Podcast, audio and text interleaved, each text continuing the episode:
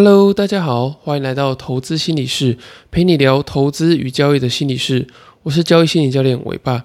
今天这集呢，想跟大家聊聊太频繁看盘的四个心理干扰。那我也会附上呃相对应的这些建议给你。那我们之前有提到过，就是巴菲特的这个办公室啊，就是他其实是没有这个太多有报告行情的机器啊，或是荧幕等等的，所以呢，他可以保持他的这个专注力在这个看财报啊、研究公司的这个基本面上面。那为什么巴菲特可以持续的这样保持他的专注力呢？我觉得其中一个关键就是在于他并没有非常频繁的去做这个看盘的动作。所以呢，今天这一集节目啊，我觉得非常适合，就是你在做这个投资商品或者策略相对呃长期的一个投资人或者是交易者。如果说你有这个呃频繁看盘的这些心理干扰的状况的话呢，你很适合听听看这一集。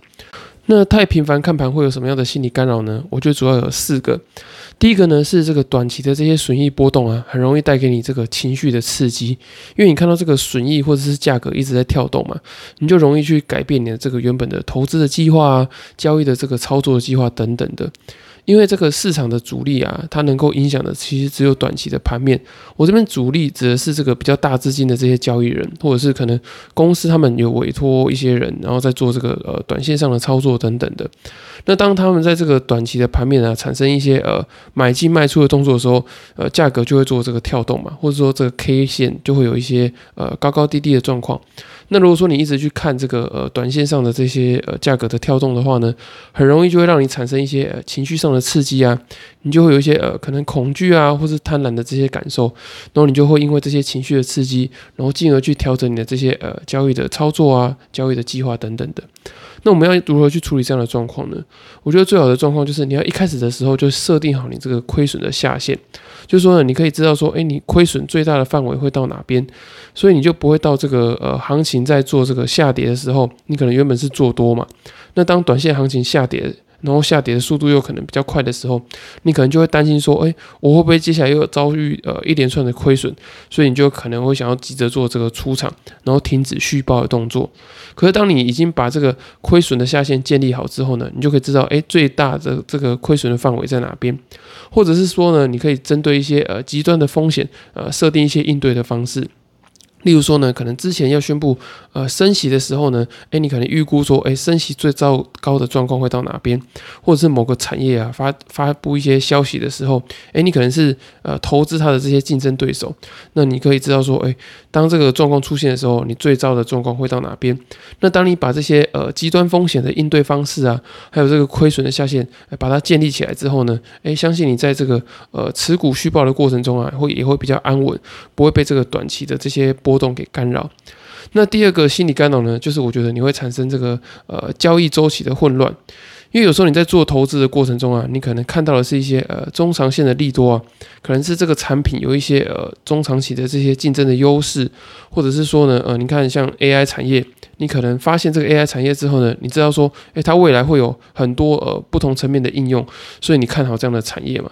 可是呢，当你看到这个短期波动的时候啊，你就觉得说，诶 a i 的产业是不是已经要受到一些威胁或是挑战，或者说它的这个利多消息可能反应的时间并没有那么的长，那你可能会。呃，在看到这个短线价格跳动的时候呢，你就会对于自己呃中长线的这些判断啊，中长线的这些利多，会有一些呃交易周期的混乱，你就会可可能会想要呃急着做一些呃短线上的操作啊，然后去对冲掉一些呃短期价格跳动的风险等等的，那么你也会不知道说，哎，你自己到底是想要炒这个 AI 短线的题材，还是你认为是一个呃长期一个整个结构性的一些呃产业的优势等等的，所以当你一直在这个频繁去看盘的时候，你就很容易会产生这个交易周期的混乱，让你把这个长短线的这些呃投资计划跟交易策略做一个搞混。这样，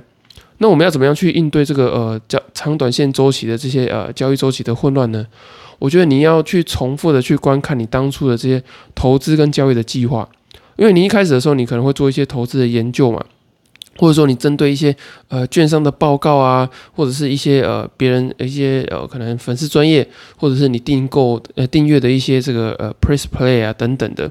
那你根据他们的这些说法，你有一个比较中长线的一些布局嘛？可能是三个月、半年或是一年以上的这些布局。那你再回去检视一下你当初呃看完这些东西的这些感受，然后你做的这些投资的计划等等的，你再重新复习一下你当初呃做这个呃交易策略或是呃投资计划的初衷。那当你再重新整理一次之后呢，你就会啊比较清楚说你到底想要做的是什么，才不会有这个呃长短线周期呃错字或是混乱的状况。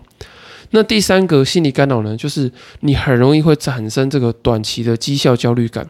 因为当你在多头的时候啊，你可能看到呃自己短期上的损益，而赚的没有比别人快。例如说，可能去年前年这个啊航海王的这个呃多头行情啊，大家看到诶，有些航海王可能赚了这个五倍十倍，然后自己呢呃投资一些呃长期投资的股票，可能只有赚二十呃三十个 percent，就会有产生一个短期的焦虑感，会觉得说诶，我自己短期的绩效不如人，是不是呃我自己的这个交易的能力啊投资的状况其实不是很好，所以当你一直频繁去看盘的时候，你就会产生这个短期的焦虑感嘛。那当那个空头来的时候呢，你可能就会觉得说，哎，短短期都已经亏了那么多了，那我如果长期再放下去的话，是不是一定会更惨？就像呃去年呃呃年中到下半年的这段时间。可能会经历过一波，就是这个短期的这个回档修正嘛。那如果你在那个时候呢，一直频繁的去看盘，你就会产生非常高的这些呃绩效的焦虑感嘛。可能呃你设定的这些呃停损点或是最大回档的幅度还没有到，你就会因为这个短期的焦虑感，赶快把这些呃持股做出新的动作。那自然然而然呢，你就没有办法享受，就是从这个。呃，去年年底，然后到今年年中这一段呃上涨反弹的这些大行情，所以我觉得你呃不能去一直很频繁的做这个呃看盘的动作，因为这会让你产生这个短期的绩效焦虑感。那我们要怎么样去呃克服它呢？就是你要去拉长你检检视这个绩效的周期。那如果说你是当日冲销的这些呃交易者，那当然你是当天去减少检讨这个损益嘛。可是呢，如果你是一个中长线波段的交易者或者投资人的话，那你检视绩效的这个呃季度，就是这个周期呢，应该会是一季或是半年或是一年以上。那透过比较长的时间去检视你的这个呃交易的周期跟交易的绩效，你才不会被这些短线的绩效干扰，然后产生太多的这个绩效焦虑感。那最后一个心理干扰呢，就是它会去消耗你的这个大脑的认知资源。那上面讲的这三个心理干扰啊，其实都会消耗你大脑的认知资源，因为我们每天的脑力是有限的嘛。那你如果原本做一个呃中长型的这个投资规划的时候，你可能脑力消耗的呃这个时刻呢，是只有第一开始在做这个呃投资研究，还有买进的这个投资决策的时候。那中间呢，你可能呃不定时的去呃观看这个呃公司有没有产生一些结构性的变化等等的，并不会消耗你太多这个大脑的认知资源。可是当你一把这个长期的焦点关注在这个短期的呃价格波动啊，或短期的绩效的时候，你的大脑就必须得一直去呃消耗它的这个认知资源，然后去克服刚刚上面这三个心理的干扰嘛。因为其实你是要透过这个意志力去克制自己，说哎不要去在意这个短期的绩效啊，或者说呢呃用意志力告诉自己说哦我应该维持原本长线的布局，然后呢不要在意这个短线价格的波动等等的。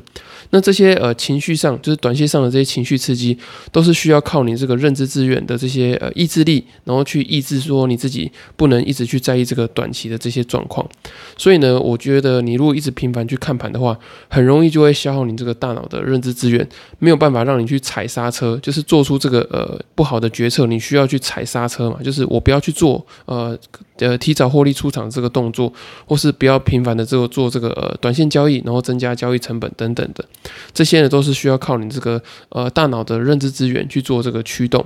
所以为什么巴菲特他不要在这个办公室里面放这个呃报价机呢，就是因为他需要呃刻意的去营造出一个物理的距离，那也就是呃这个心理干扰的这个解法，就是说你要去刻意创造这个物理的距离。例如说呢，你可能在这个呃上班的呃周遭呢，不要放这个呃看盘的软体啊，或者一些看盘的资讯，然后你也要有意识的去减少一些呃粉丝专业的这个浏览等等的。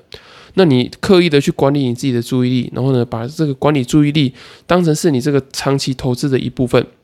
你要知道说呢，呃，哪些资讯是你要呃刻意去看的，哪些测资讯是你刻意要去做这个筛选的。那透过这个呃注意力的管理呢，你就可以去呃降低这个呃短线中的这些呃情绪刺激啊，然后价格的干扰等等的。那这样的方式呢，才可以去节省你的这个大脑的认知资源。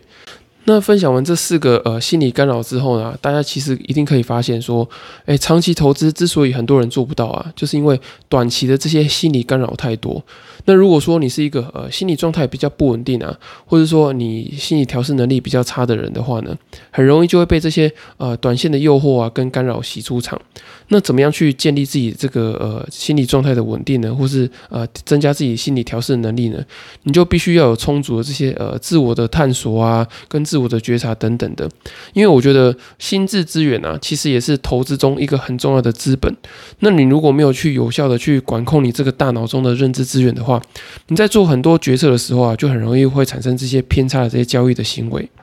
例如说，你告诉自己要做这个呃小的杠杆啊，小的部位，可是呢，你因为这个认知资源不够，然后呢，就是大脑没有办法帮你踩刹车，你就忍不住就是放大杠杆，放大风险了。那或者是说，该停损的时候呢，你应该要去做停损，可是你这个呃大脑的这些呃想法、心智的资源都已经被这个短线的跳动给消耗殆尽，然后你也没有足够的意志力，呃驱驱动自己说要去做这个停损的动作，那自然而然该停损的时候你就没有办法停损。好，以上就是今天内容。那如果说呢，你听完之后，你觉得说，哎，你好像有这个呃太频繁。的看盘，然后去产生这个心理的干扰。然后你想呃更深入的去了解怎么样去处理的话呢，也很建议你购买我这个刚出版的新书《在交易的路上与自己相遇》。那在书里面呢，我有写下许多投资跟交易过程中你很容易的遇到的这些呃心理的问题，还有处理的方法。那刚刚在听完之后呢，你可能也想说，诶，我要怎么样去管理我自己的呃注意力啊，然后节省我自己的大脑认知资源？那我在这本书里面呢，都有提到非常多呃心理的方法，呃调试的建议。那相信呢。对于提升你这个投资跟交易过程中的这些呃心理状态啊、心理素质，都会有非常大的这些帮助。然后呢，你在书中也能够找到你的这些呃交易心理的优势啊，然后克服你在这个投资过程中会出现的这些呃心理问题。那么，如果你没有时间看书的话，又想要快速的找到自己交易心理的盲点，改善交易心理素质的话，也很欢迎你透过这个呃资讯栏的表单，你可以透过线上交易心理咨询的方式，然后呢，我能够帮你快速的去呃找到你在交易过程中或者投资过程中的这些呃心理的问题啊，或是背后的这些呃心理的议题。可以帮你快速的去聚焦，然后呢，找到你自己在呃过程中的这些呃交易跟投资的心理优势。那如果说你还没有付这个付费的考量的话呢，也很欢迎你透过第二十四集的题目，然后呢，你可以把它整理出来之后传讯息或者是寄信给我，我可以帮你做一个免费简易的交易心理咨询。以上就是今天的内容，谢谢大家的收听。那如果大家还有其他问题的话呢，也欢迎你到下方资讯人的粉丝专业留言私讯询我，或是到 Apple Podcast 留言给我五星的评价，我会非常常的开心。而且呢，现在已经快要到一百集了，那你也欢迎大家就是可以到这个呃 Parkes 的评分上面，然后呢给我留言啊，想说哎你一百集你想要听什么样的题目，那我会把这些建议呢当做参考，然后纳入这个第一百集的这个规划当中。我会非常的开心，如果你给我评论的话，因为对我来说，你们的支持就是我持续分享最大的动力。那如果还有其他问题的话呢，我会在之后的节目再回复你们。今天的节目就到这里喽，我们下次见，拜拜。